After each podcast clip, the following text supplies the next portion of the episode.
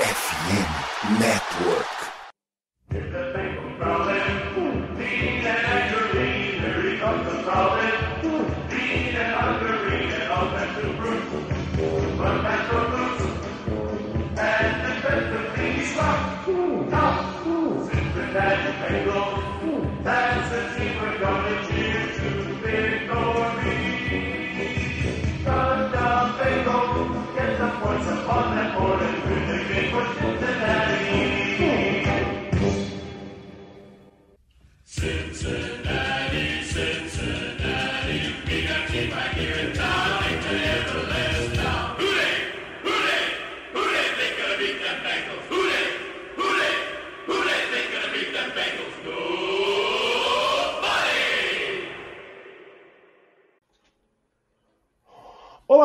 Seja muito bem-vindo ao podcast Day BR, a casa do torcedor do Cincinnati Bengals do Brasil. Hoje, episódio número 53. E aí, vamos falar sobre a grandiosa vitória que o Cincinnati Bengals conseguiu. Talvez, acho que a vitória mais contundente que tivemos nos playoffs nos últimos 30 anos. Eu sou o Ricardo Bossi e tenho ao meu lado Lucas Ferreira. Tudo bom, Lucas? Ah, mais ou menos, né, Ricardo? Boa noite, Conrad. É, boa noite, Ricardo. Tô um pouco triste porque é, no, na temporada passada o Josh Allen não pôde jogar, não pôde ter o drive dele né, na prorrogação contra os Chiefs, no, também no divisional. E essa temporada ele também não pôde jogar a prorrogação do divisional. E eu acho que ele também não jogou é, o tempo normal. Eu tô triste. Mudaram a regra para ele e, e, nada mudou. É, e também mudaram a regra, né? Porque o campo neutro, né? Melhor. Melhor... Desculpa, NFL. É, Desculpa. Não, exato. Desculpa, NFL. Melhor você mandar de volta os refunds para quem comprou o ingresso. Também temos Conrad Aleixo. Tudo bom, Conrad? Opa, tudo tranquilo. Eu avisei aí que a defesa mais difícil já tinha passado.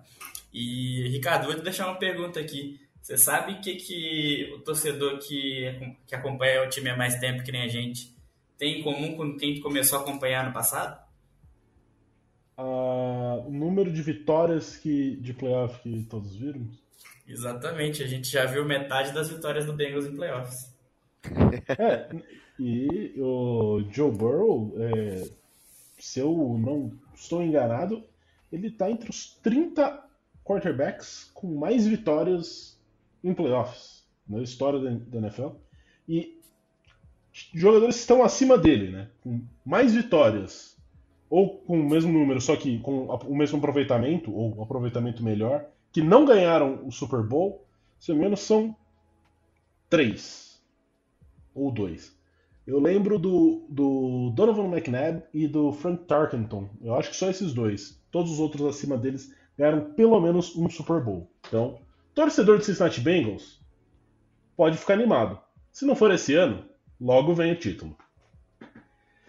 Então, depois dessa, dessa introdução, também sempre lembrando, né, a gente vai falar também sobre o jogo do próximo final de semana, onde o Cincinnati Bengals vai até Kansas City, vai até o Arrowhead Stadium, ou Burrowhead Stadium, como diriam alguns mais empolgados, Perfeito. Perfeito. É, para enfrentar o Kansas City Chiefs o time que tem a seed 1, mas tem nos últimos três jogos contra o Bengals, três derrotas.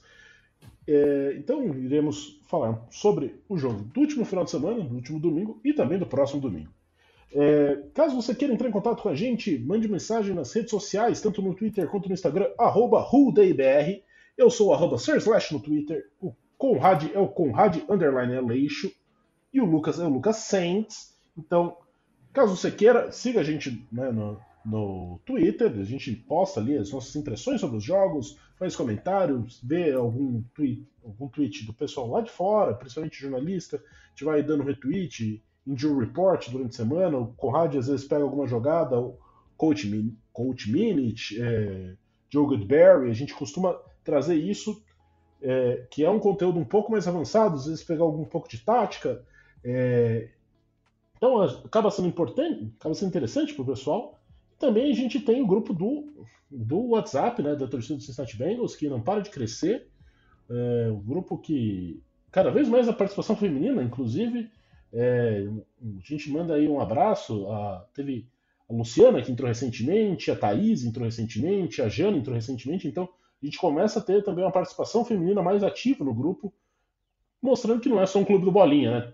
O torcida do Bengals é aberta ali a, a todos os gêneros, todas as orientações sexuais, é uma, uma diversidade completa, não é mesmo?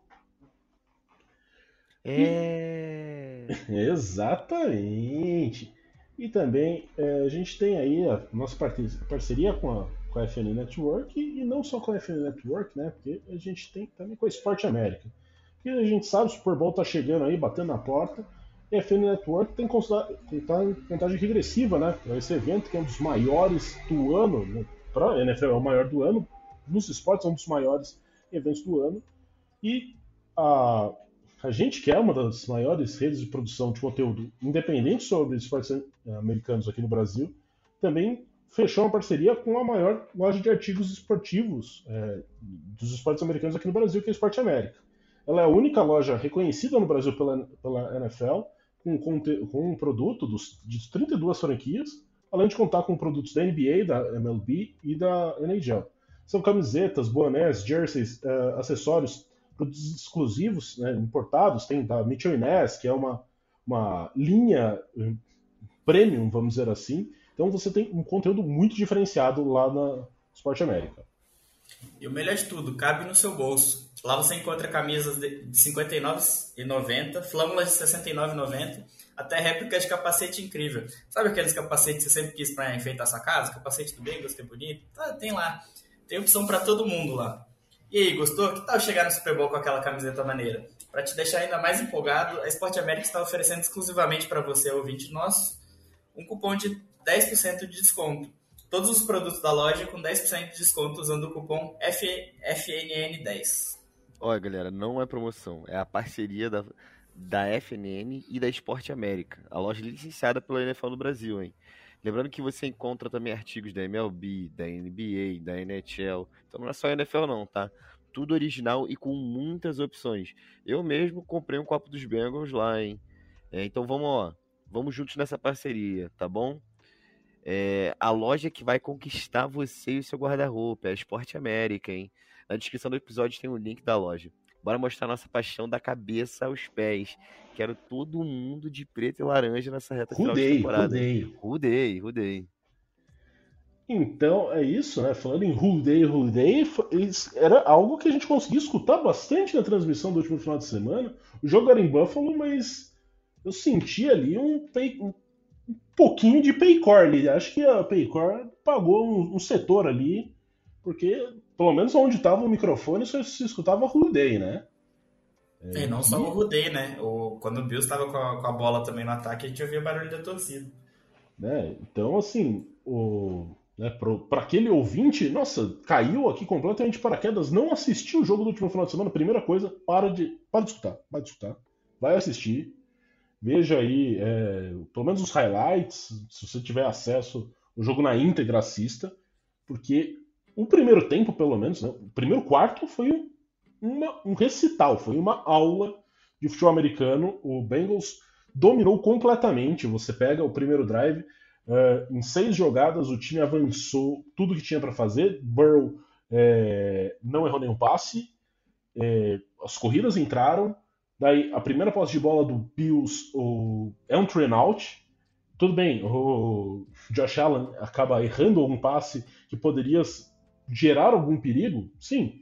Mas é um train out, o Bengals recebe a bola de novo e vai lá e avança de novo e faz mais um touchdown. Ou seja, abre 14 a 0 sem dar nenhuma chance de do Pius respirar. Eles basicamente o, a, segunda vez que na segunda campanha que o que o Josh Allen tem a posse na bola, ele já começa com 14 a 0 contra. Numa situação que era complicada, né? Porque a, a temperatura estava muito baixa, estava nevando, isso gerou reclamações de que o Bengals estava sendo beneficiado por estar jogando de branco num, num estádio onde estava nevando. Olha aí, deixo aí, claro, o registro da reclamação da torcida, das torcidas rivais. Acho que isso aí tem cheiro de torcida do Pittsburgh Steelers, hein? Não é por nada, não. É, hoje é... A, o Yahoo soltou um artigo que a, o título é Os Bengals são os próximos grandes vilões da NFL. então, assim, a galera tá dando hate no Eli Apple porque ele tá zoando o Stephon Diggs. Então, é, a, a, narrativa está se construindo. E é, e é bom, né? É, isso acontece só com os times que são vencedores. Exato. Cansei de ser o.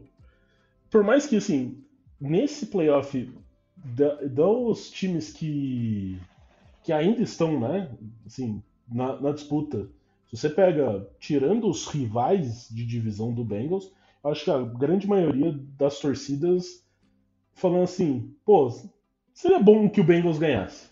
Eu já escutei de muita. Pessoal que torce pro Packers, já escutei. É, pessoal que torce para pessoal da AFC West, então Chargers, Raiders, já escutei. Então, assim, é uma coisa. Nessa temporada a gente ainda está sendo considerado o, o time simpático, mas a partir do momento que você ganha, você deixa de ser o time simpático e começa o time a ser batido. Então, isso é bom e o sentimento que a gente tem ali dentro, né? Assim, lendo o que o que vendo as entrevistas, lendo o que é reportado, tem esse sentimento de nós contra o mundo e quando você consegue vencer o mundo, o mundo se volta contra você. Bonito, poético, gostei e concordo. Os Bengals foram um time que ficaram muito tempo no, é, fora do né? radar né? da NFL. Era o patinho feio. E mesmo com bons times, é, alguns anos ali da, na era Paul, na era Dalton, desculpa, principalmente entre 2013 e 2016, 2016 não, 2015, é, eram bons times, tinham bons talentos em campo, e mesmo assim, é, poucas pessoas acreditavam nos Bengals. Com razão, né? Elas estavam com razão, porque não deu em nada. Mas dessa vez a gente vê um time com um quarterback espetacular. A partida de domingo do Burrow, na minha opinião, foi a melhor partida dele pelos Bengals é, desde o início da, da carreira dele na, na NFL. É um coach staff que cada dia que passa se prova mais, é, consegue maximizar os pontos fortes, consegue é, como se colocasse um colchão embaixo do, dos pontos negativos, consegue minimizar é, o, os desfalques, as lesões, e não é à toa que chega mais uma vez na final da AFC. É, às vezes pode ser que um time que não seja tão bom chegue uma vez na final da AFC. Aconteceu, o Jaguars, por exemplo, chegou com o Blake Bortles, quase foi ao Super Bowl. Por alguns minutos eles não foram ao Super Bowl. Mas o time dos Bengals chega e mostra que é um dos big dogs, né, que eles estão chamando lá nos Estados Unidos, da, da Conferência Americana. É, e uma coisa que sim, me chama muito a atenção é que o Zach Taylor, ele era um cara. Se você pegar o início da temporada 2021, ele era o, possivelmente, na casa de, de apostas, o técnico que era favorito a ser o primeiro a ser demitido. Tudo bem, ele vinha de duas temporadas com é, é, recordes pífios, é, que acabaram resultando em Joe Burrow e Jamar Chase, mas você consegue ver o desenvolvimento dele como técnico. Isso é uma coisa que fica muito latente. É, tem, tive amigos que vieram falar assim: pô, as chamadas estão boas e o Zé Taylor conseguiu dar uma ajeitada legal no que ele era, porque durante muito tempo ele apanhava muito. E assim, a gente tem que lembrar, quando, como ele veio para o Bengals, ele saiu do Rams e ele era quarterback coach, ele não chegou a ser nem coordenador ofensivo. Então, talvez ele tenha conseguido uh, on the go, né? Com, que ele trocar o pneu com, com o carro andando. Basicamente foi isso. Tudo bem, ele tem uma base de talentos muito forte. É muito mais fácil você ter um, você ser um técnico que tenha sucesso tendo um Joe Burrow lançando, né? Um Joe Burrow sendo seu capitão dentro de campo. Mas ainda assim ele conseguiu fazer um time conseguir é, vencer pequenos percalços como está jogando com três linhas ofensivas reservas num jogo divisional. E assim, tudo bem, uh, o pass rush no frio, na neve, tem maior dificuldade, mas não pareceu que a linha ofensiva foi uma, um ponto, né, uma liability, um, um ponto é, sensível nesse ataque. Foi, assim, talvez um dos jogos de linha ofensiva que mais impressionou uh, a torcida de forma geral, principalmente o Jackson Carman, que fez seu primeiro jogo como left tackle na NFL e conseguiu ali gerar só ceder uma ou duas pressões, dependendo o local que você vai ter é, essa fonte é, de quem anota a pressão ou não. É, e até ano passado a gente criticava bastante o Zach Taylor ainda, né? Principalmente em, em alguns jogos específicos. E eu acho que a grande questão que a gente realmente pode elogiar o Zach Taylor foi ele ter conseguido é, virar a chavinha esse ano de que o esquema dele não é mais importante do que os jogadores que ele tem. É, até ano passado a gente via o Bengals sofrendo bastante alguns jogos porque o ataque não conseguia performar porque o Zach Taylor ficava muito preso no esquema e às vezes não, não, a coisa não fluía contra alguma determinada defesa, ou às vezes os jogadores não estavam executando bem, ou quando perdia algum jogador, o jogador não estava adaptado, né? Então esse ano a gente conseguiu ver o Bengals se adaptando no meio da temporada para um, um, esquema de corrida diferente do que o Zach Taylor estava acostumado, é, passando de corridas em zona para corrida em bloqueios homem a homem, e principalmente colocando a linha mais em movimento, é, a gente Saindo viu bastante mais né? É, a gente viu bastante isso contra contra o Bills, é, a OL movimentando, o Teco indo fazer pulo pelo meio da linha, principalmente na, naquela jogada maravilhosa do Mixon, que ele correu pra caramba, você viu o Adenige bloqueando quase o linebacker já, que na verdade era um, um slot corner, né, que era outra, outra adaptação do, do Bengals também, conseguir colocar é, movimentar os jogadores para poder ter matchups melhores para corrida, para o passe também.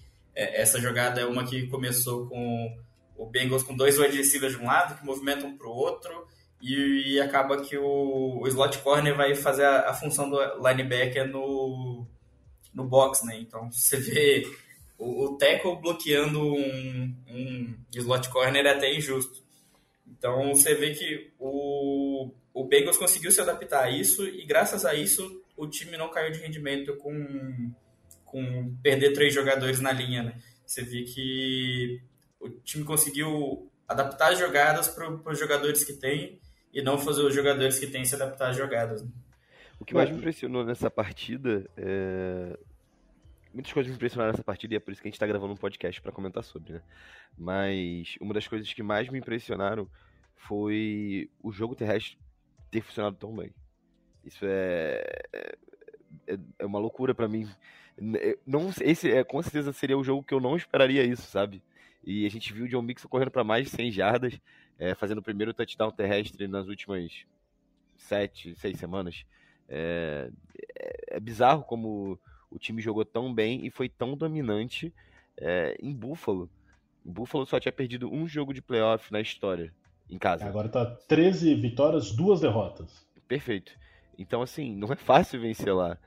E, e conseguir segurar um time do, do, do Josh Allen em 10 pontos, ele é um ótimo quarterback, sabe? Não teve uma partida boa, mas ele é um excelente quarterback. Então, assim, é, muito disso passa pelo tempo em que você consegue ficar no ataque. Você expõe menos a sua defesa. Você consegue diversificar a partida entre jogo terrestre, jogo aéreo. É, é, foi espetacular. A partida dos Bengals foi espetacular. Permita-me discordar de você. Não é que não é fácil ganhar. Não era fácil. O Bengals foi lá e mostrou que é. Tanto que tem um participante desse podcast que durante o jogo estava retweetando jogadas de ping-pong. Hugo Calderano, um monstro, um gênio. Baita, baita de uma jogada. É baita de uma jogada. Mas eu fiquei indignado quando eu vi isso no intervalo. que cara, o que que tá fazendo? O que que o Conrad tá fazendo com o Twitter? Não, e assim, né? É, é agora voltando para a parte um pouco mais é, séria, é, com relação ao jogo corrido e também com, com, relação ao que o Conrad disse da movimentação do time, a gente, é, no, eu li um pouco antes aqui do podcast, da gravação do podcast, no The Athletic, tá falando como o Jamar como a utilização de Jamar Chase foi, eh, foi a versatilidade da utilização dele. Então, tinha jogada que ele alinhava no, inicialmente no backfield. E daí ele fazia uma movimentação, então às vezes saía um linebacker para marcar ele. é, outras jogadas, ele começava no slot e fazia um end around para começar a jogada, mas não ia ser ele que ia fazer. Tanto que tem uma jogada. Uh, ele faz um bloqueio, não vou lembrar qual jogada exatamente que é, mas ele faz um bloqueio muito forte, que você fica impressionado, ele sendo um wide receiver fazendo um bloqueio com tanto impacto na defesa. Então, assim, são várias jogadas que têm que ser citadas. O ataque jogou de maneira sim, exemplar. E também tem outra jogada que é o touchdown do Hayden Hurst, que a, a chamada das, das rotas é, foi algo que tanto o touchdown do Hayden Hurst quanto do o primeiro do, do Jamar Chase foram um, o Jamar Chase fica completamente livre. Até parece que o Burrow tá meio tropeçando para lançar, porque ele tem que avançar no pocket e lançar. E no do Hayden Hurst, o Chase ele para na rota e faz um, retorno, né, como se ele fosse é, receber, e o Hayden Hurst continua. Só que a defesa fica toda. Toda a atenção fica no Jamar Chase e o Hayden Hurst fica completamente livre para fazer essa recepção. Recepção que fica fácil e que mostra assim, a qualidade e o, o, playbook, o playbook, o play calling sendo muito bem executado. Assim, o time abrindo o playbook, mostrando ferramenta e indo no, lá, em, lá em Buffalo e mostrando que tem grandes capacidades de ser bicampeão da AFC. É, e essa jogada do TD do Chase, que eu acho que chamou muita atenção porque o Chase estava muito livre, é, mas esse, essa jogada já era TD antes da bola sair, né? Porque foi uma jogada que o Chase começa no backfield, alinhado como é, running back, e chama um audible ali e troca a formação inteira. Nisso, o Burrow já conseguiu ver que o Bills já conseguiu entregar que era blitz e ficou um linebacker para marcar o, o, Chase, né? É, se ele tivesse acertado a marcação, já, já era um TD, porque ó, era um linebacker sozinho contra o Chase no espaço curto de campo.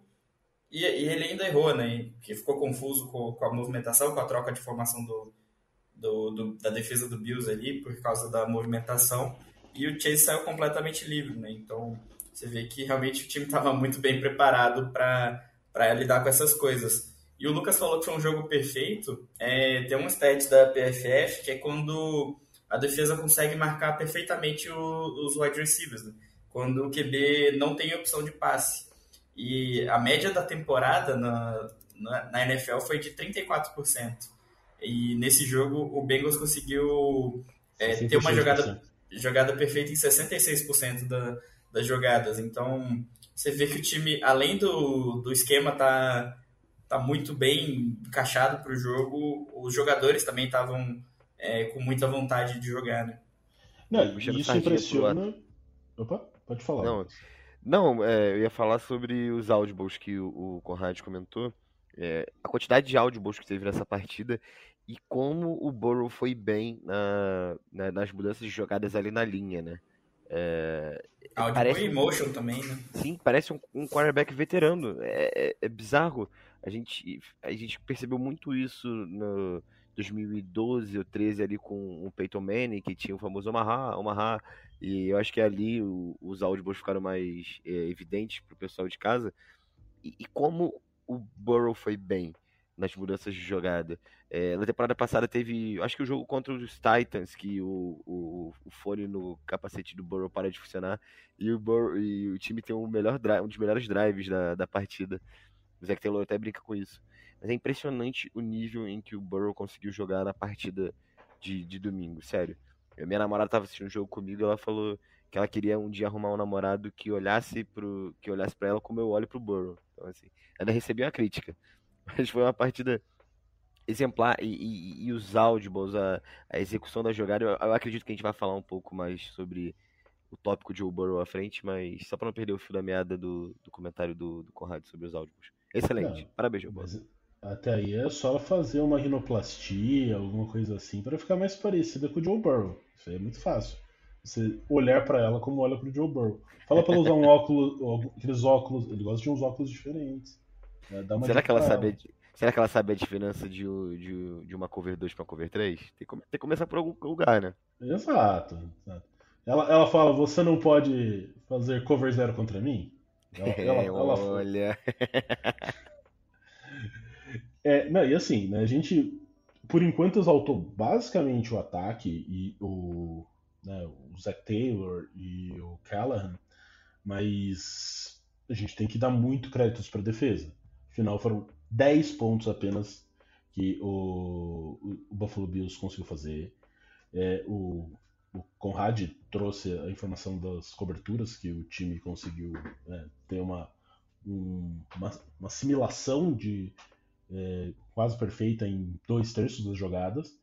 E vai lembrar que quem são os corners do time? É o Eli Apple, que é um dos jogadores mais criticados do NFL. E, nossa, não, ele é horrível.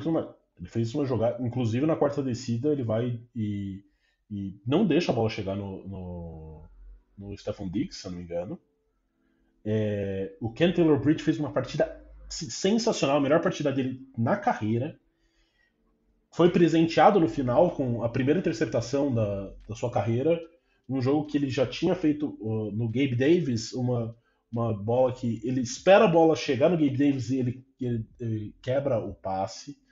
Então ele faz boas jogadas. É, você olha o rating dele, se não me engano, que ele cedeu nessa partida, o mais baixo dele na temporada é um rating de tipo 12 ou 10, que é um rating muito baixo. É, ele tá conseguindo levar seu jogo, então isso até deixa a gente muito esperançoso para o futuro, porque é, no começo a gente ouvia e falava, nossa, ele é um cornerback porradeiro que não é exatamente. Você fala, não, ele beleza, faz bons tackles, mas eu quero que a bola não chegue para ele fazer tackle. Mas ele agora está conseguindo se acertar, conseguiu fazer uma boa interceptação. E a defesa do Luana Rumo, assim, é... comeu a mente do Josh Allen. Você vê o, o, drive que teve o fumble que o juiz voltou atrás. Mike Hilton, naquele drive, tava tipo com capeta no corpo.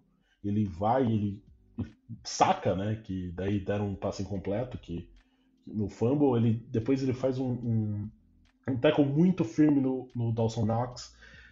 É, ele pressiona em mais uma jogada, então assim, você vê o Mike Hilton, que é um jogador que, por conta da posição dele, não está sempre no campo e consegue fazer boas jogadas. Você vê Dex Hill conseguindo fazer jogadas, é, não está ali uma quantidade de snaps tão alta também, mas teve uma jogada relevante no, no drive que o Bills apenas chuta um field goal, ele cobre muito bem o Dawson Knox e não deixa ele fazer uma recepção que poderia ser o touchdown.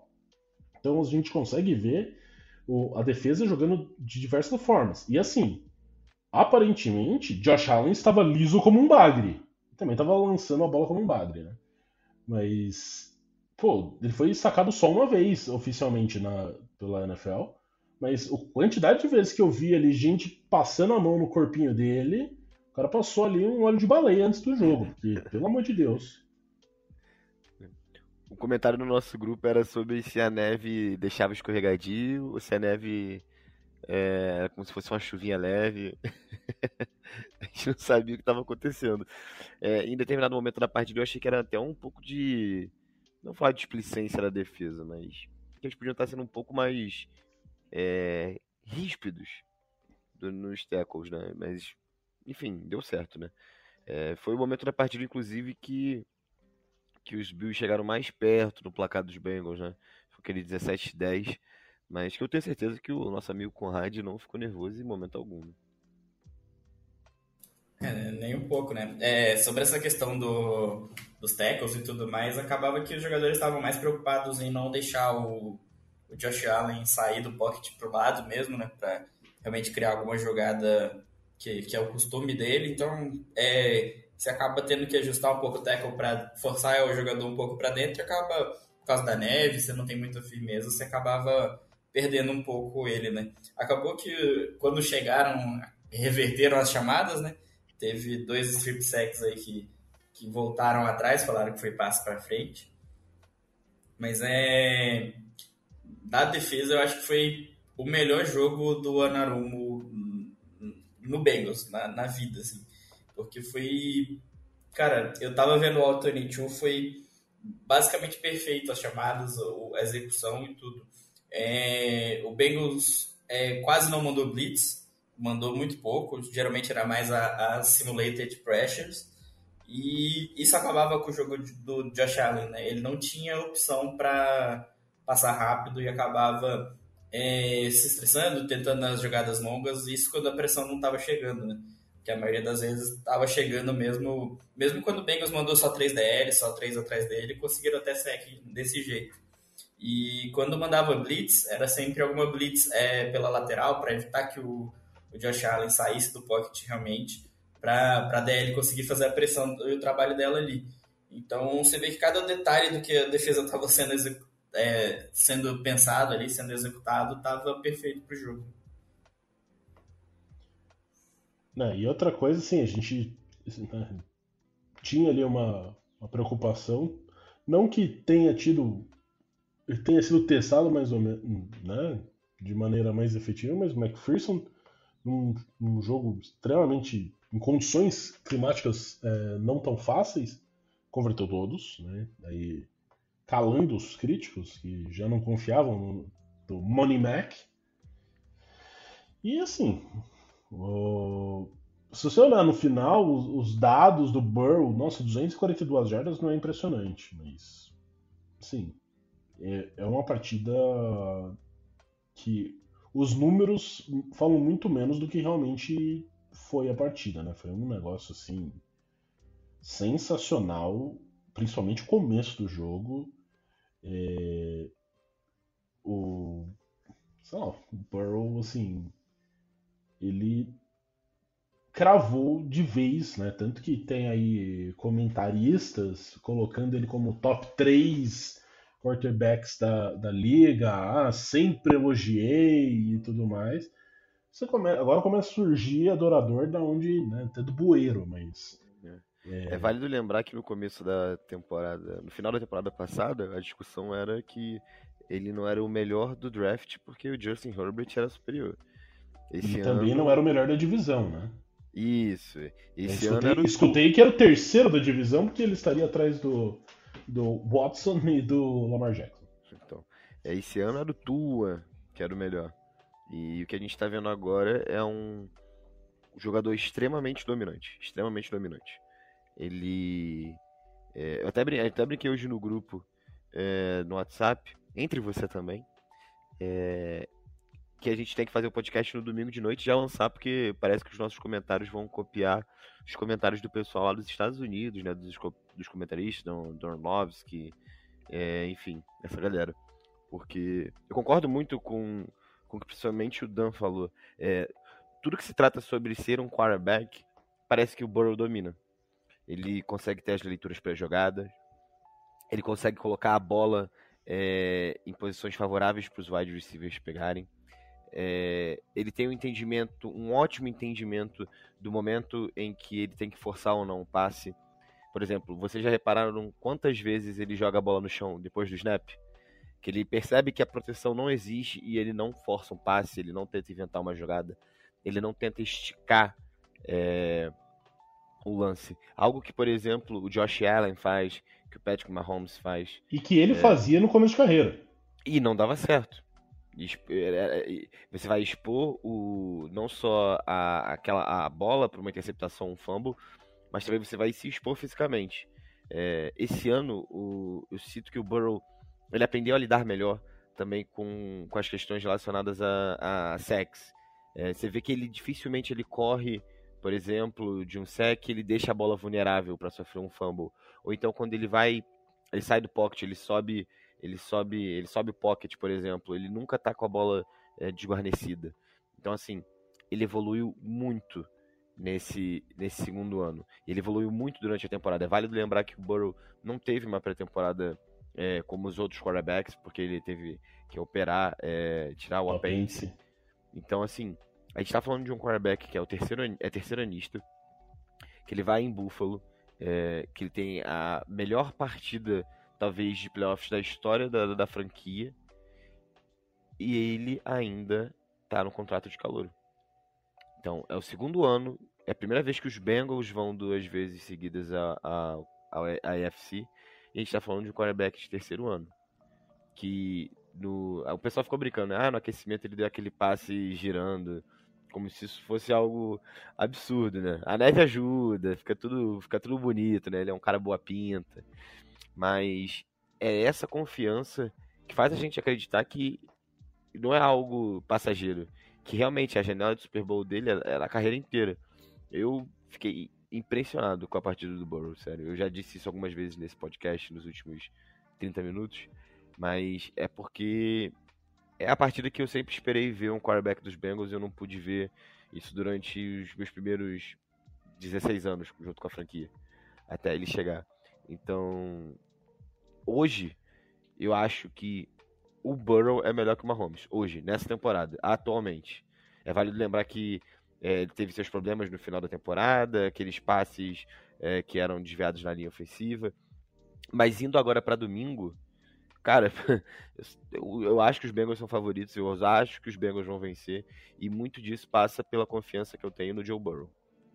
Eu acho que, assim, uh, o Burrow e o Mahomes, né, já trazendo aí um pouco dessa discussão, é, que depois a gente vai aprofundar um pouco, né, temos aí até um convidado que vai chegar aqui no nosso, nosso podcast, é, eu acho o Mahomes mais plástico eu acho o Mahomes é, mais móvel, mas o que o quarterback, como o, acho que foi o Don Orlovsky, não, foi outro, eu não lembro exatamente quem postou, que até mandaram no grupo mais cedo. O Mahomes ele é um, um atleta melhor, ele é um jogador mais completo. O Burrow é um quarterback. Ele faz o que você espera que um quarterback tem que fazer ele não vai ficar dando muito passe tipo de beisebol, ele não vai. Ele vai, às vezes, fazer um, um, passe sem olhar, mas assim. Mas ele não vai fazer assim. pirotecnias. Ele vai ser eficiente. E ele está sido eficiente. Ele coloca a bola numa janela pequena. Ele, ele coloca a bola onde o wide receiver tem a maior chance de pegar. Tanto que você vê poucas interceptações dele nessa temporada foram interceptações que ele erra o passe, é, que não é um passe desviado na linha de scrimmage, ou que seja um passe chipado. É muito difícil você ver assim, nossa, aquele passe que o, o safety está só esperando para pegar a bola. Não, quase não tem isso. Você olha isso. E depois, além de tudo, quando termina o jogo, tudo bem. O jogo basicamente estava terminado no começo do quarto quarto. Mas se terminar o jogo e ele conseguir dar uma entrevista que nem ele deu para Tracy Wolfson, que ele é irônico, mas ele arranca uma, uma risada sincera da, Tracy, da Tracy Wolfson, falando que era melhor a NFL é, dar o reembolso dos tickets. E, e, depois você vai vendo as entrevistas, o Zach Taylor vai falar algo a respeito, muitos outros jogadores vão, fazer algo, vão falar algo a respeito. Então, assim, isso mostra como isso foi alimentado e como o time está muito focado nisso. Então, é, como eu já disse, é, mais cedo do depois quando o Lucas falou, ah, o Bengals tá vir, estão vir, vão acabar virando os vilões da NFL. É, o que acaba acontecendo é que assim você tem a capacidade do time de gerar, né, fazer essa essa essa motivação, ah, nossa, o que a NFL tá contra a gente e tudo mais, transformar isso em combustível e fazer com que o time jogue de maneira eficiente e consiga uh, resultados. É, sobre essa questão do, do ingresso, da motivação e tudo, eu vejo da forma um pouquinho diferente. É, não é nem a questão da, da NFL tá, tá contra, né? Porque até o Bengals começou a vender ingresso para um possível jogo contra o, o Jaguars também. Só que eu acho que a questão de ter sido tanto, tantos ingressos vendidos, né? A NFL ter publicado que foram mais de 50 mil ingressos antecipados vendidos, é, te dá uma percepção de que o público acredita que, que o Bengals não passaria, né? E, Conrado, que... e também tem a questão do o jogo em campo neutro é válido para o Bills, mas não é válido para o Bengals. Então, peraí. Isso que deixa, deve ter deixado o vestiário puto. Tipo, ah, os caras podem jogar campo neutro, a gente não pode. É, tem todo o histórico já, né? Que já vinha de motivação. Eu até tinha brincado lá no, no Diário NFL, né, do Fambonanet, que o Bengals ia mais motivado, porque a raiva motiva mais do que a comoção, né, para esse jogo contra o Bengals, é, contra o Bills, justamente por estar tá se sentindo prejudicado. É, e acaba que isso acaba motivando mais, né? Você sentir que todo mundo realmente acreditava que, que seria o jogo, né? Chiefs e Bills, você acaba assim. É, é, você acaba ficando mais motivado a jogar, né? Aí, agora eu já não sei o quanto dessa motivação que teve até agora é levado para esse jogo do Chiefs, né? Eu acho que agora tem que arranjar outras motivações, né? Porque é, acaba que o First Seed ia ser o Chiefs de todo jeito, né? Porque acabaram ganhando do Raiders. Não, isso realmente não foi tirado da gente, foi algo que já aconteceria. Então é, tem que ser outras as motivações agora. Ah, mas aí acho que fica um pouco mais fácil de motivar que é ganhando você vai ter a chance de disputar de novo o Super Bowl, que foi o que faltou na última temporada. Então, sim, sim. É mais, é mais a questão de que não dá para carregar essa coisa de que, tipo, não acreditam sim, na gente mais, né? É, não, tem até mesmo a parada do underdog, né? Que começou com a linha voltada pro Chiefs, já virou pro, pro Bengals, então tem toda essa questão, mas assim, é, é um pouco do. Estão começando a acreditar na gente. É um pouco disso. E pode ser uma maneira de motivação também. Mas uh, vocês têm mais alguma coisa a tratar a respeito do jogo do último final de semana? Uma das melhores partidas do Bengals nos últimos tempos? Ah, eu acho que só falar que acho que ninguém fica preocupado com o chute do McPherson na neve, né? Engraçado. e que o filho do, do Randy Moss também não fez nenhuma besteira, né? Na última partida. É, ainda bem que ele não jogou, né? É. Então, acho que é isso. A gente encerra por aqui a cobertura do jogo do Divisional. Posso trazer, posso trazer uma última estatística, Ricardo? Pode, óbvio. Quantas mais você quiser, meu querido. O, o microfone está aberto para você. O doutor Zack Taylor é o segundo treinador com maior porcentagem de vitórias na história da NFL para treinadores que treinaram pelo, jogaram pelo menos cinco jogos de playoffs na carreira. Ele só perde pro vice Lombardi, que é 9-1. Então, assim, esse é o nível. Esse é o nível do coach Zac Taylor, tá? Desculpa se um dia eu te critiquei, Zac Taylor. Essa, essa informação, ela tem um oferecimento Rafael Vilela, o maior fã de Zac Taylor do grupo do WhatsApp. e caso você não faça parte, entre no grupo do WhatsApp. Será que algum dia teremos o troféu Zac Taylor aí?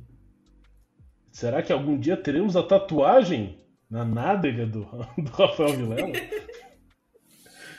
é, temos promessas ali. Mas acho que é isso. Temos aí. Acho que falamos tudo que tinha para falar sobre esse jogo do divisional. Então agora é olhar para frente, olhar para o para AFC Championship Game do próximo final.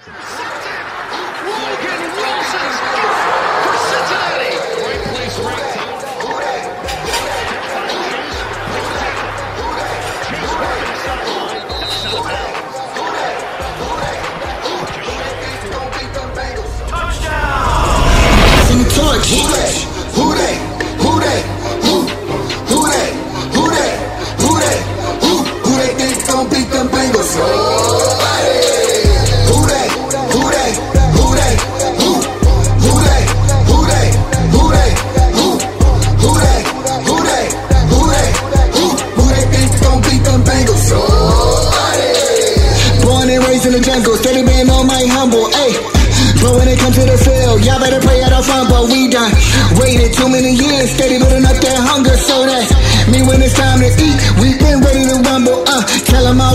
Came to fight, they gon' turn on the stadium lights, when they see the orange, black and white, they gon' see how we earned our stripes, loving every moment, show me my opponent, look them in the eye, tell them they don't want it, that's that, who they,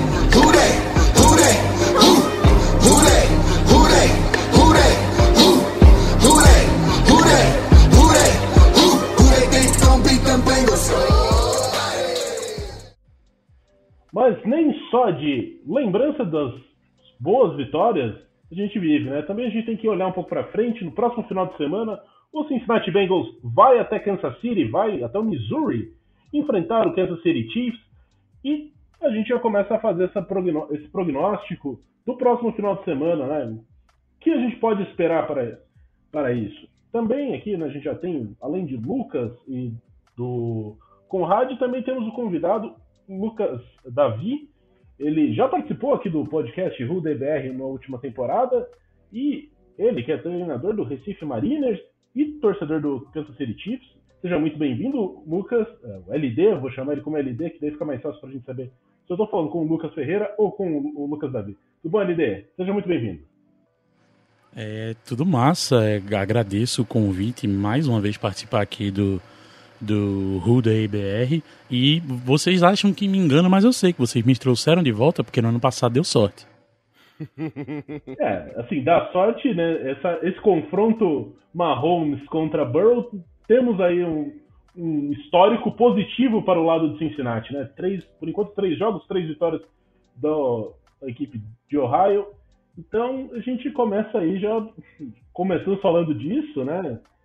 É, tem além desse histórico, tem aí já o começo de uma rivalidade, né? Todo mundo começa a falar, ah, não, quem é melhor? Uma coisa que lembra um pouco que viveu ali a primeira década desse século, né, acompanhando a NFL, quem é melhor, Brady ou Manning? A gente está tendo um, um pequeno é, revival dessa, dessas discussões, né?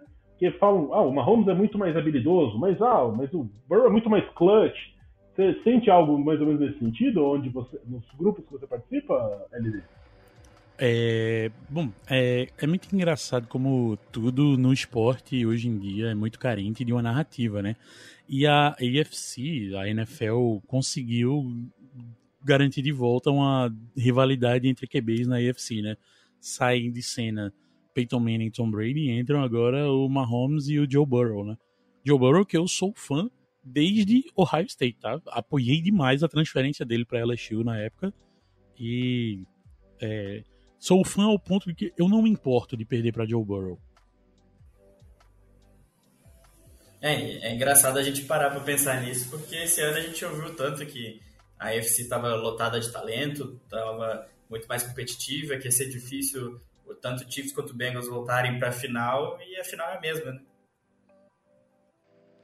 É, pois é, assim, se você for trocar ideia com fãs mais calorosos do Buffalo Bills, eles vão dizer que já sabiam disso há muito tempo, porque é, até num grupo que eu participo, que o Boss também participa, durante o jogo Bills e Bengals, o torcedor do Bills lá já estava dizendo que assim, ah, quem acompanha o time sabe que desde da, que a temporada virou, desde a segunda metade, esse time já não era um time de playoff, pipipipopó, mas, assim, é, é, é, exatamente isso, né? Tem a imagem dos analistas da NFL TV lá, que todos cravaram Bills no Super Bowl e aqui estamos nós de novo, novamente, mais uma vez, né? É, e assim, na semana passada até a gente trouxe o Arthur, o Arthur Murta, né, que, que é torcedor do Buffalo Bills, e a gente falou que até aquele momento, tanto Bengals quanto Bills vinham de períodos sem ter grandes partidas, né? principalmente os jogos do Bengals contra os Ravens. As duas partidas foram partidas bem amarradas. E se você for olhar um pouco antes, né, daí teria o jogo contra o Bills, que não teve, é, que acabou não sendo completado, daí teve jogo contra Buccaneers, contra Patriots, foram dois jogos que o, que o Bengals venceu, mas assim, ficou. Teve, jogou meio tempo só, né? Não foi um jogo completo, um jogo que enche os olhos. Esse jogo contra o Bills a gente conseguiu ter um pouco dessa desse sentimento bom e uma confiança para o jogo do próximo final de semana. Mas, assim, eu acho. Se você me perguntasse 10 dias atrás, eu consideraria o Kansas City Chiefs muito favorito. Hoje, até mesmo por conta da questão do Mahomes não estar 100%, eu considero o Bengals ligeiramente favorito. É, ainda mais tendo essa, toda essa questão. Por mais que eu não tenha estado muito trash talk, né? Durante a temporada regular teve bastante trash talk por enquanto, a gente está gravando na terça-feira, ainda não escutei muito trash talk de parte a parte entre, entre Cincinnati Bengals e os jogadores do Kansas City Chiefs. Eu acho que o grande ponto, Ricardo, era que 10 dias atrás a gente vinha comentando sobre os Bengals não conseguirem é, começar bem o jogo e terminar bem o jogo. Né? É, abre muitos pontos no começo, entrega, isso se repetiu é, contra. Teve contra os Steelers, Buccaneers, Ravens. Só que o jogo contra os Bills foi exatamente o contrário. Uma, dominou, a gente já comentou um pouco sobre o jogo, mas dominou do início ao fim. Então, quando você pega esse time que é, manteve os Bills em 10 pontos, um dos melhores ataques, né? Tem um dos QBs mais bem cotados da liga. Mantém esse time em 10 pontos, vai lá, fora de casa, na neve, vence. É, e vai enfrentar um time que nos últimos três confrontos entre, né, entre esses dois quarterbacks que são geniais, Burrow e Mahomes, os Bengals ganham os três, e aí a gente insere é, a lesão do Mahomes, parece que realmente o, o favoritismo vira para os Bengals. E é muito engraçado essa mudança de narrativa, porque apesar dos Chiefs é, terem vencido o Super Bowl é, e ter, estarem indo aos playoffs com uma constância desde a época do, do Alex Smith, né, quando o Andy Reid chega, é, era uma franquia também que não era visto como é, com bons olhos. A LD pode falar isso, né? É, era uma franquia que já, já venceu, mas há muito tempo atrás. E os Bengals são um pouco isso. Não venceu muito tempo atrás, mas é uma franquia que nunca era bem cotada. E agora a gente vê essa franquia, que é a cara da derrota, enfrentando a nova. Não vou dizer que é uma, eles são modinhas, né? Esse termo já ficou para trás. Eu acho que tá todo mundo já adulto de futebol americano no Brasil. Mas é o novo time sensação, né? Patrick Mahomes, Travis Kelsey. É, LD, queria saber de você é, como que você enxerga essa partida, nessa questão de, de favoritismo. É, o, o, que você acha que isso pesa no, no, confronto em si? Dentro de campo, isso interfere em alguma coisa? Cara, primeiramente eu queria começar pelo ponto em que sim, eu sei muito bem o que é torcer para uma franquia que é patinho feio, ou que é o, sei lá, o mal visto, ou... ou Estigmatizado, né? É, é pra ficar chique, né? Estigmatizado. é, poderia ser pelo fato de eu torcer pro Los Angeles Clippers na NBA? Poderia. Mas quando eu comecei a torcer para o Chiefs, é, e é engraçado que Chiefs e Bengals, na época que eu comecei a torcer pro Chiefs, eram duas franquias ali de wild card, né? Que era na época do o Chiefs era o Chiefs, o ataque do Chiefs era Trent Green, Chris Holmes, Tony Gonzalez, Eddie Kennison e o do o do Bengals era o do Carson Palmer, TJ Hushman Zeda, é, o Chad Johnson é, e Rudy Johnson, aquela galera lá. Então eram times que venciam, empolgavam, mas que claramente estavam muito abaixo dos que lutavam por título. E aí depois, o Bengals até se manteve com mais sucesso por muito tempo, só que o Chiefs, ele tava. Antes do Chiefs vencer o primeiro jogo de playoff, que aí é só quando o Andy Reid chega. É, no século XXI, o Chiefs estava há 15 temporadas sem vencer um jogo de playoff é, antes do, do Andy Reid. Então eu sei, eu sei, eu sofri na pele. Então quando a galera vem dizer, ah, porque você é modinha por causa do Patrick Mahomes, o que e tal. Amigo, eu assisti muito Damon Hayward na minha vida para poder chegar aqui e, e ver Patrick Mahomes e ver Andy Reid e ver os coordenadores ofensivos que já passaram pelo Chiefs. Então, indo diretamente para tua pergunta, Lucas, é, eu concordo com o favoritismo do Bengals por algumas razões. Eu acho que a primeira e mais óbvia é como a gente não sabe que Patrick Mahomes vai estar em campo, é muito difícil da gente conseguir prever, mensurar o que é que pode ser esse time do Chiefs no jogo desse final de semana. É, e aí, obviamente, é muito diferente um ataque operado por Patrick Mahomes de um ataque operado por Chad Henne. É, ao contrário do que muita gente pensa e ao contrário do que algumas pessoas falam no Twitter, não existe um playbook para cada QB, né? É o mesmo playbook para todo mundo. Só que com Patrick Mahomes você tem todo o espectro de jogadas para fazer e com Chad Henne você tem que se limitar a coisas que ele consegue operar com mais tranquilidade.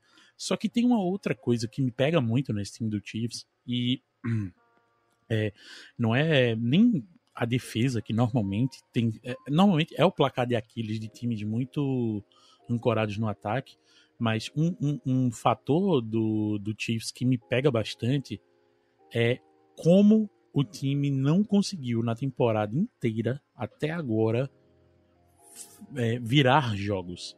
E é, jogando um, um, uma final de conferência contra um time do calibre do Bengals, você é interessante que você tenha uma capacidade já provada de virar jogos. O Chiefs, é, quando perdendo e com menos de 4 minutos no relógio, o Chiefs anotou zero touchdowns na temporada é, 2022, né? na temporada regular em 2022, o Chiefs anotou zero touchdowns quando perdendo com menos de 4 minutos. Inclusive, foi assim que o Chiefs perdeu para o Bengals, né? Aquela drive do, do, do, do ataque que termina no field goal e depois o ataque do Bengals vem simplesmente com aquele bom e velho objetivo de conquistar primeiras descidas e matar qualquer oportunidade do Chiefs pegar a bola de volta. Se eu não me engano, num passe completo por Jamar Chase, né? Naquele, que ele acabou com a secundária do Chiefs na, naquele jogo. Então, assim, essa incapacidade, ou não falar incapacidade porque eu tô falando de NFL, né? Dizer que as pessoas na NFL são incapazes é meio tosco. É, essa dificuldade do Chiefs de, na, na temporada, de virar jogos no final, é, para mim é uma característica meio perigosa para você ter chegando tão perto assim do da, do Super Bowl, né? tipo, no último jogo antes de, de você poder jogar o Super Bowl. É, a gente fala bastante que nos playoffs os times têm que aprender a lidar com a adversidade, né? Quando não, não teve isso durante a temporada, é, acaba sendo cobrado no, nos playoffs, né? Que é outro campeonato. É, e assim, e até quebrando até aquela verdade construída de que ataque ganha jogo, defesa ganha campeonato. Não, para mim aqui é muito claro que se o Chiefs não vencer esse campeonato é muito mais na conta do ataque do que na conta da defesa, né? É, acho que a galera criou esse mito porque conseguiu ver ataques medianos sendo carregados por defesas de elite, né? Aí acaba é, virando uma máxima aí da NFL. Então a galera acaba se pegando a isso, né? Mas é já indo um pouco lado, pro lado do Bengals, né? Eu acho que o grande confronto para esse jogo vai ser o quanto o ataque do Chiefs consegue performar contra a defesa do Bengals, né? É, a gente tem até brincado ultimamente que parece que o, o Anarumo tem o número do Andy Reid, né? Que é, tem conseguido basicamente conseguir não neutralizar, né? Mas conseguir deixar mais lento esse ataque, parece. Não consegue pontuar tanto. Então acho que vai ser o, o principal ponto desse jogo. Né? É, então, é, eu acho que o problema do Chiefs contra o Bengals, tirando obviamente esse, essa parte específica que eu falei da incapacidade de virar jogos, é chegando numa final de conferência, eu acho que se o seu ataque marca 24 pontos, que foi o que o Chiefs fez no Bengals na temporada regular, a sua defesa tem que garantir que 24 pontos é o suficiente para você ganhar o jogo. Então, não é que é, eu não tenho nem um pouco de ah, o, o, dessa, desse sentimento de que o ataque do Chiefs, o, o Lou Anaromo, ele, ele tipo, anula o ataque do Chiefs e o Chiefs fica sem resposta. O Chiefs marcou 24 pontos, né? Para mim, isso numa final de conferência deveria ser mais do que o suficiente. É, e aí, o que eu quero, o que eu, eu tô muito curioso para ver no jogo é como o Spanuolo vai se preparar para jogar contra o ataque do Bengals.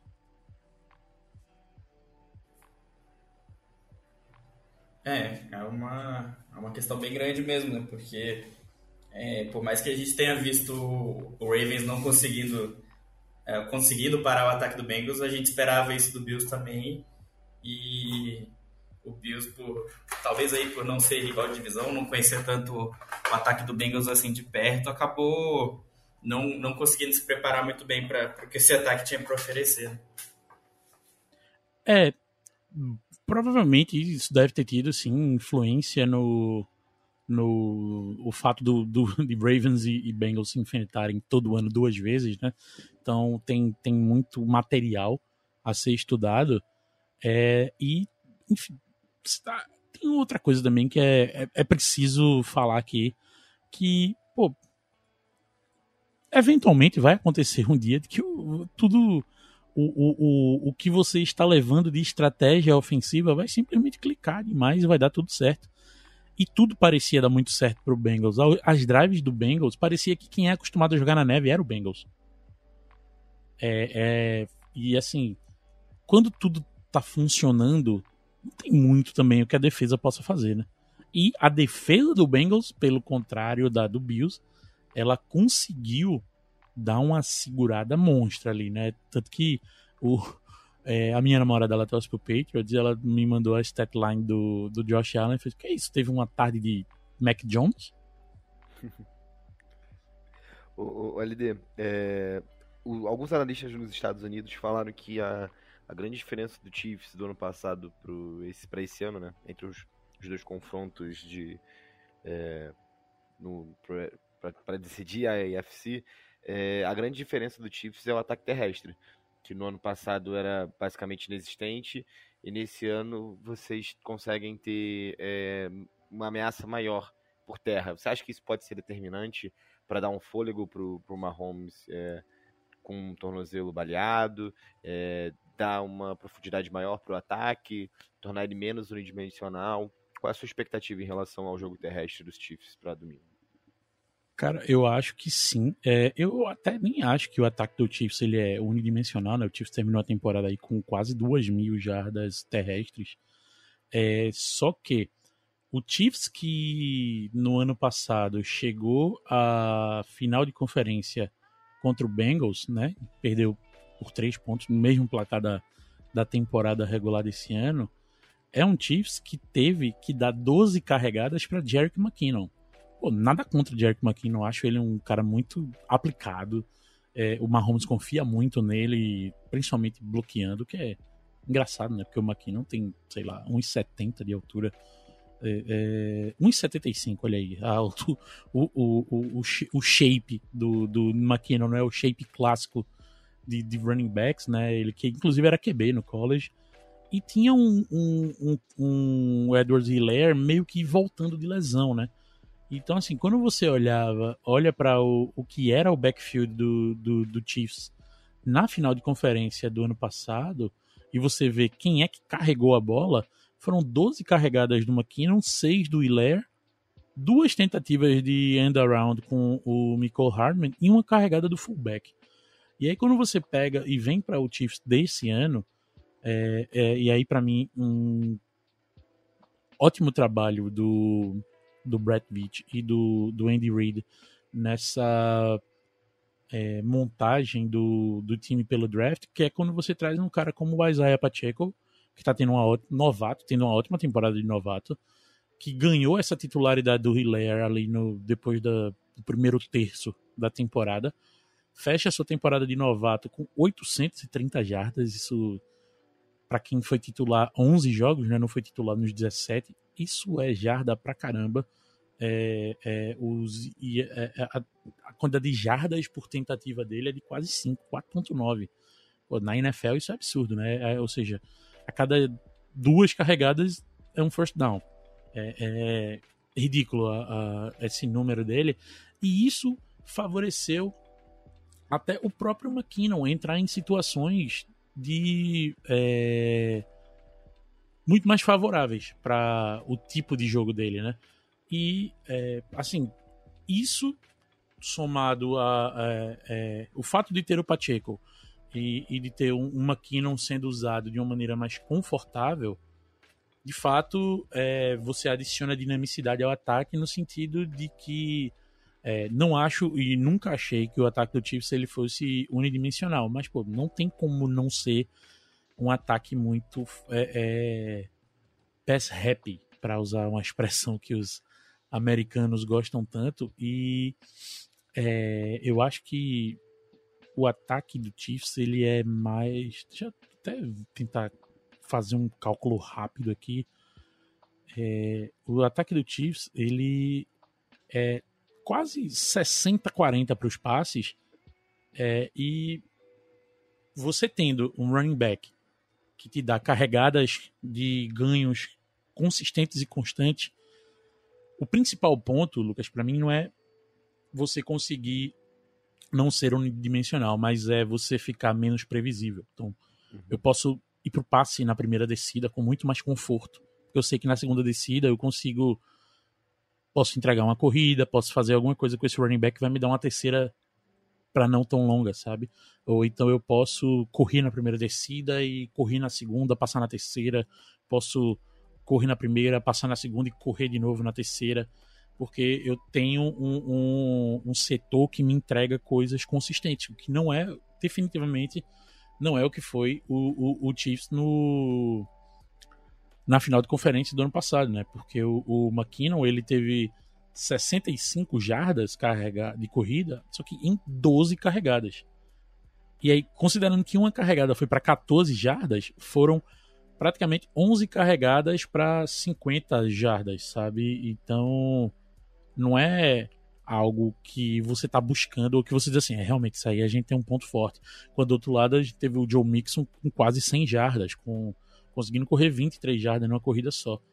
É, de fato, o, o, o, o novo backfield do Chiefs, vamos dizer assim, é uma fortaleza por esses motivos que eu falei é, até. Por dar ao, ao Binemi a chance e a possibilidade de ser, de, de criar menos tendências.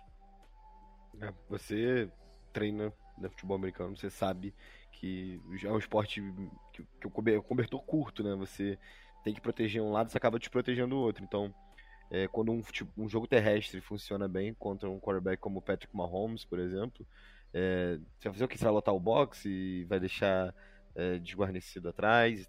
É, é complicado. Mas, sem dúvida, a gente, os Bengals possuem um, um coordenador defensivo que entende o que fazer, é, é criativo. É, a gente vê muito nas transmissões, em especial em português, o pessoal comentar: ah, os Bengals, a linha defensiva dos Bengals pressiona pouco. Mas e, e muitos desses, desses snaps, por exemplo, o Sam Hilbert ou o Trey Rennickson, que são os edges, eles estão co cobrindo zona. Enquanto vem um cornerback blitar, ou vem um linebacker fazer pressão no, no, no QB. É, o que você acha da defesa do Bengals? O que você acha que ela pode proporcionar para os Chiefs na, no domingo? Cara, eu vou ser muito sincero e em dizer a primeira coisa é, eu não vi muita coisa do Bengals nesse ano, mas o Luan Aromo, ele é um cara extremamente respeitado no mundo do, dos treinadores de, de futebol americano. E o que ele tem feito com a defesa do Bengals também é algo que chama muita atenção por essas coisas que até que, que, que tu citou aí. É, o, essa questão ah, é uma defesa que não pressiona muito. Pô, de fato, uma defesa inteira que deu 30 sacks no ano. Mas, pô, vai lá ver é, é, o que de fato é, faz diferença no jogo, sabe? A defesa do Bengals, ela faz tudo.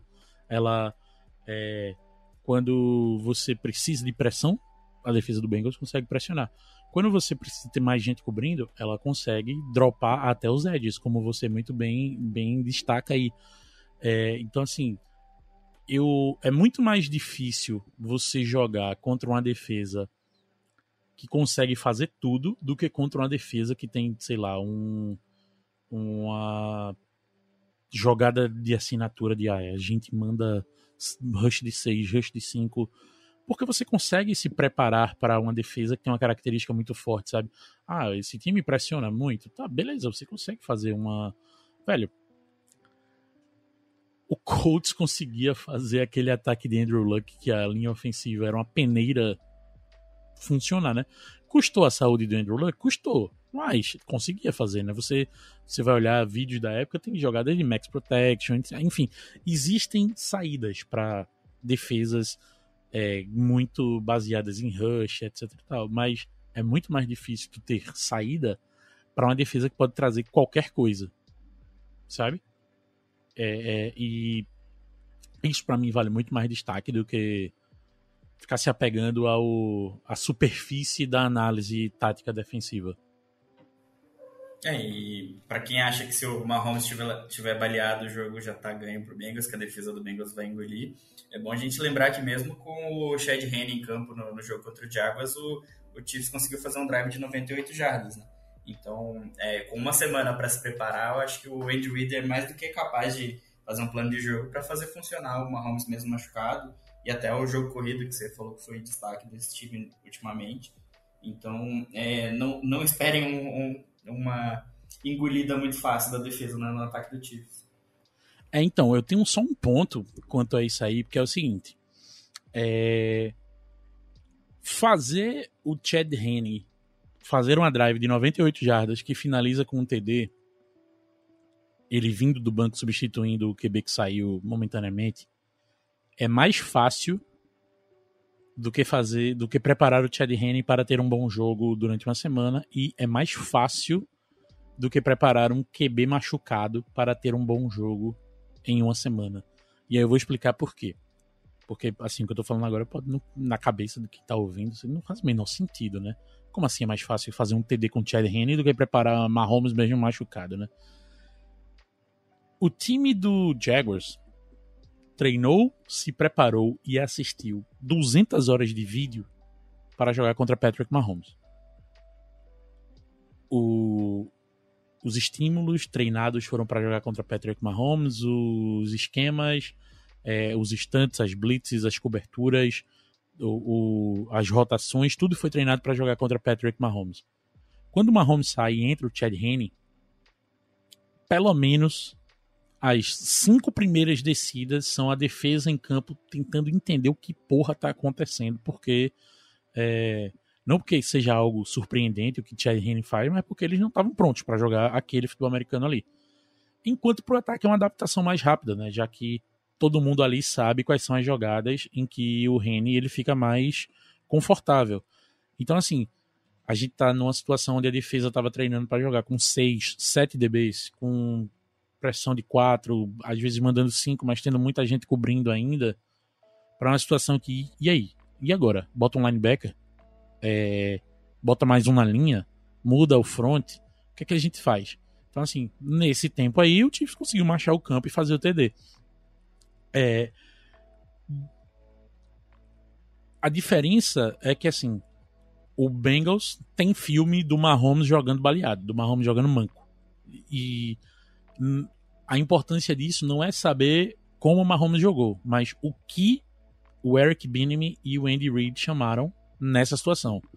Quando o Mahomes está baleado, quais são os tipos de jogada que o Chiefs mais chama?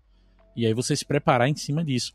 É claro, em uma semana Andy Reid pode criar um plano de outro mundo? Pode, ele é capaz disso. Mas ao mesmo tempo, em uma semana, é, a gente pode ter aí o Anarumo conseguindo se preparar para o que é essa base do ataque do Chiefs com o Mahomes machucado. E assim, o Chiefs não treina para jogar com o Mahomes machucado, né? Então agora essa semana é uma semana de adaptação à realidade. E Pior, é a adaptação à realidade num mundo onde provavelmente o Mahomes não vai treinar. Porque ele vai passar a semana inteira em recuperação, dormindo no templo do Kami-sama e comendo semente dos deuses. É, o, o Jaguars até foi criticado lá na, pelos analistas gringos lá durante o jogo porque não, não mandaram blitz, né? Eles prepararam para jogar contra o Mahomes que queima bastante blitz e com, mesmo com o Chad Henne ou com o Mahomes baleado, eles continuaram sem mandar blitz porque realmente demoraram a, a se adaptar ao, ao que estava sendo entregue ali no jogo. Né? É difícil, cara. É muito difícil você mudar ali no jogo. Tanto que é, eu até comentei isso com algumas pessoas, que é se Chad Henne ele continuasse pro segundo tempo, provavelmente a gente teria visto grandes mudanças do Jaguars do primeiro pro segundo tempo. Porque essa janela do intervalo é muito importante para conversas e ajustes mais bruscos, né, que você não consegue fazer no meio do jogo. É, porque, e, e, assim, no meio do jogo é muito difícil você mudar os estímulos, leituras e todas essas coisas. E olha que assim, a gente tá falando da elite do esporte no mundo, né? É, e até a questão do Mahomes jogar machucado também pode gerar algumas situações que normalmente não aconteceriam, porque a gente viu ele jogando, tentando se movimentar, correndo, mancando, é, alguns passes fáceis também, a bola acabava indo um pouco longe, caía no chão. Em alguns passes de screen, rota rápida ali, ele acabava não conseguindo plantar o pé, né? Então vai, vai muito também do, do Mahomes conseguir entender a situação que ele tá, né? Que às vezes o jogo pode apertar um pouco ali, ele tentar é, bancar o herói como ele geralmente faz, criar as jogadas realmente e acabar entregando um pouco mais o jogo, né? Acabando lançando uma bola um pouco ruim, gerando uma interceptação ou algo do tipo, né? Sim, sim. É, é, entre várias outras coisas, né? E muda o timing dele, muda o tempo de. Porque, assim, no nível do futebol americano na NFL, a galera, quando vai treinar, sei lá, man turn, que é o jeito que o corner vai virar para fazer a cobertura, a galera treina até tipo, timing da, dessas. de, de fazer os turns, essas coisas, muito baseado no que, é que o QB faz. E, bom, um QB manco, ele muda o timing do drop dele, ele muda muita coisa, né? Ele muda em que altura do pocket ele vai estar tá quando ele faz o drop back, enfim. É, é, por aí vai em vários sentidos de mudança, é muito... É, porque, assim, a gente fala, falando aqui, mas dentro do campo, o jogo é... Cada jogador, ele joga uma micro situação, né? Então, imagina um efeito cascata aí de mudanças que não tem nessas micro situações que cercam o QB no jogo. O, o Chiefs até é conhecido até pelo Andy Reid de, de jogadas criativas e tudo mais. É, você acha que pode acabar, o Chiefs começando a, a abusar um pouco disso para tentar suprir um pouco a pressão em cima do Mahomes? Cara, abusar de jogadas criativas, acho que não, porque isso, isso não é, nem nunca será, e nem pode ser o pão com manteiga do, do ataque. Não pode ser o. Não pode ser o motivo pelo qual o ataque vive. Isso é para mudar o ritmo, para trazer um estímulo diferente. É possível que aconteça, que, que tenha jogadas diferentes, assim, é bem possível, é bem provável, eu diria, mas eu não acho que é, é, é um ponto de abusar até porque vocês não são os Raiders, né? Se fosse o Raiders, ia ter jogada com gente dando pirueta, cambalhota e tal. Que é onde o Andy Reid gosta de se criar, né? Nesse sentido. E eu não sou contra, tá? contra o Raiders. Contra o Raiders. eu imagino que contra um time um pouco mais qualificado. É, aquele, aquela ciranda cirandinha, vamos todos cirandar não teria acontecido, né? Cara, se o Raiders fosse qualificado, mas fosse o Raiders, teria acontecido. Porque é, jogos entre Chiefs e Raiders são sempre os jogos onde Andy Reid tenta mandar essa mensagem da, da rivalidade, sabe?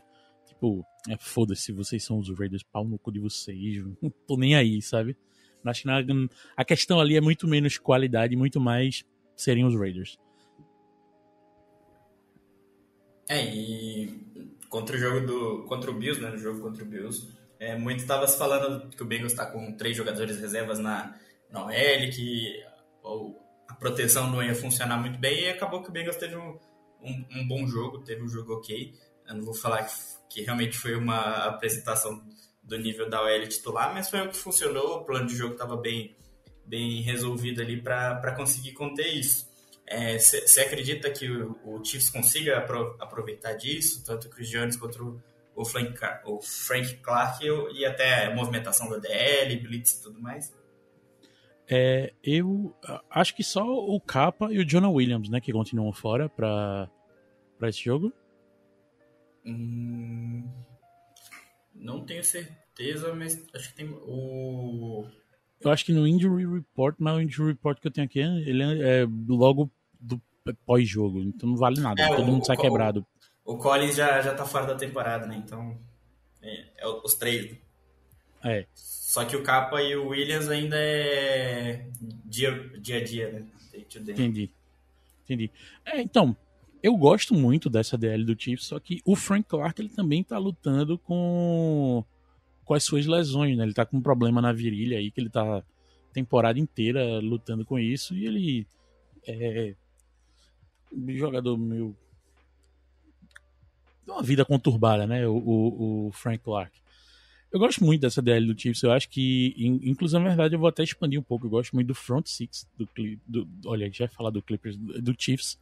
Eu gosto muito do front six do. De novo, que é isso? Eu gosto muito do front six do Chiefs, do Kansas City Chiefs. É o outro time vermelho.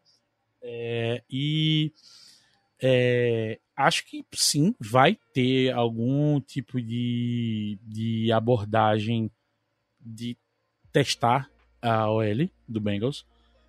Assim, e não por ser por ser ah, porque é o Bengals ou porque é o Chiefs, mas porque, velho, se você tem um OL que tem três titulares fora, você vai testar os caras. É, no futebol americano tem uma máxima que é que você sempre bota o seu melhor defensor, seu melhor DL, seu melhor defensor de trincheira na frente do pior jogador da OL.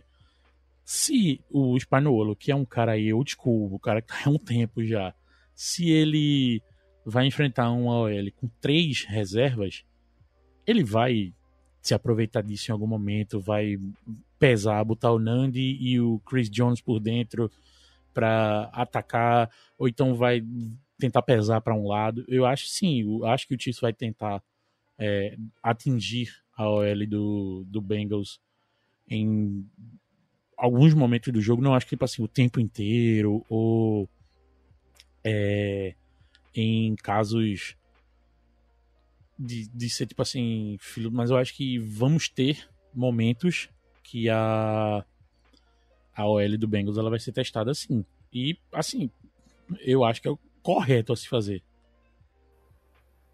Lucas, tem, tem mais alguma pergunta aí? Não, acho que a gente cobriu bastante, muitos pontos, né? E acho que agora é o momento que a gente pede o, o palpite do convidado, né?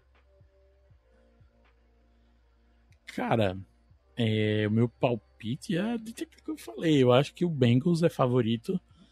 Não me surpreenderia da gente ter o terceiro 24, 27 a 24 seguido. É, para mim é um placar bem plausível. E eu vou colocar assim, para mim quem, quem fizer 27 pontos ganha. Porque eu não vejo é, eu acho que não vai ser um jogo de não vai ser um, um shootout. É, e são times que hoje eu enxergo um pouco mais parelhos, um pouco mais é, é, comparáveis. Talvez uma Holmes inteiro me deixasse um pouco mais confiante, sim, me deixaria, me, certamente me deixaria mais confiante. Mas é, eu assisto Joe, Joe Burrow há tempo demais para simplesmente não acreditar que, que ele é capaz de coisas incríveis. Então, assim, precisa de um palpite com placar. Bengals 27, Chiefs 24. É, eu vejo o time dos Bengals como um time melhor do que o do ano passado. Chega na pós-temporada com, com um favoritismo maior, obviamente, né? Foi ao Super Bowl em, na temporada 22, na temporada 21, desculpa. E, e acredito que chega mais bem preparado. Então, acredito numa vitória, talvez com um placar um pouquinho maior, mas nada de nada muito maior do que uma posse. Não vai ser um Buffalo Bills, mas acredito que os Bengals consigam clinchar a vaga para o Super Bowl novamente. E aí, Conrad, o que, que você está pensando sobre a partida? É, então, eu tô pensando que vai ser um jogo meio, meio estranho, porque provavelmente o Chiefs vai é, se esforçar demais para tentar não, não sofrer na mão do, do Chase, né? A gente viu na, na, na partida durante a temporada o Chase. É, quanto a isso, eu tô esperando que o Chase ele tenha sempre ajuda no topo, sabe? vai ter o corner dele e vai ter sempre ajuda no topo para ele. Vejo o Chiefs jogando com dois safeties no alto, tranquilamente. É, então, durante a temporada ele foi quase o tempo inteiro marcação dupla, né? É, então, eu acho que o, o, o, time do Bengals vai ter bastante espaço para realmente atacar com os outros receivers, né? Então, eu acho que vai, vai ser aquele jogo no, que no final vai ser aquele desespero, como, como sempre. Acho que to, vai ser emoção até o final aí. Mas eu também, eu também tô, tô com o LD aí, que provavelmente vai ser um 27 a 24 até porque o, o Bengals fez 27 até com, com o Bills também, né? Então provavelmente vai ser um jogo mais com drives mais controlados, mais longos e, e não muitas big plays. Né? É, e, gente, sem neve. É, e sem neve. E a gente chega numa situação engraçada, né? Porque é, os dois times parecem estar melhor do que a final do ano passado, né? É, o LD falou que o Chiefs está com o jogo corrido melhor, a defesa também parece estar mais estável. E, e, o Bengals também parece que a defesa se encaixou mais esse ano. O, o ataque parece estar mais engrenado também. Então tem tudo para ser um jogo melhor ainda do que os, os últimos. Né? Eu tô 100% nessa daí. É, então acho que a gente tá chegando no, no final do episódio. É, abrir espaço aí pro LD fazer propaganda dele, se quiser, dar o tchau dele aí. Ah, propaganda não tem muita propaganda que fazer, não. Tô. É, ultimamente não tenho produzido muito conteúdo sobre NFL. Tô, talvez aí, quem sabe, né? Uma novidade aí, talvez algo sobre NBA surgindo aí no horizonte, mas ainda nada confirmado. Mas se você por acaso quiser me seguir no Twitter, onde eu falo muito pouco de NFL, é, você pode é, me seguir em arroba S ou Lucas Davids, tal qual Edgar Davids, ex-jogador de futebol, né, volante da seleção holandesa. E é isso aí, sempre um prazer estar aqui. Gosto muito de, do, do conteúdo de vocês. É, eventualmente eu ouço um episódio ou outro, sim, e gosto muito da, da maneira que vocês abordam o futebol americano, da maneira que vocês falam do, do Bengals. Eu gosto, sempre que o boss me chama, eu venho e sem, sem sem ele precisar nem pedir duas vezes. Então é isso aí, obrigado pelo convite mais uma vez e quem sabe não tem essa final de conferência de novo no ano que vem. Lucas. Queria agradecer ao, ao pessoal que nos ouviu até aqui, nossa audiência qualificada. É, lembrando que a gente trouxe convidados esse ano e venceu os jogos que esses convidados participaram dos podcasts. Então, espero que manter essa é, esse streak. E se Deus quiser e Joe Burrow permitir, semana que vem a gente está de volta para comentar um pouquinho sobre as expectativas para o Super Bowl. É, o nosso querido Ricardo Boss teve alguns problemas técnicos aí durante a gravação do episódio, então ele não vai estar tá aí para despedir, mas é deixar aqui para os supersticiosos que acompanham a gente, o Bengals vai repetir o uniforme das últimas duas das duas últimas, da, dos últimos dois jogos contra o, contra o Chiefs, contra o, o uniforme que usou contra o Bills também. Então, para quem, quem acredita nessa mística do uniforme o Bengals está bem para esse jogo. E agradecer a todo mundo que acompanha a gente, que cobra a gente do episódio quando demora. E é, quem está começando a acompanhar a gente agora, tem, tem vindo algumas pessoas vindo falar comigo também do podcast ultimamente. Então, agradecer a todo mundo o carinho que, que tem com a gente aí. Day! Hooter!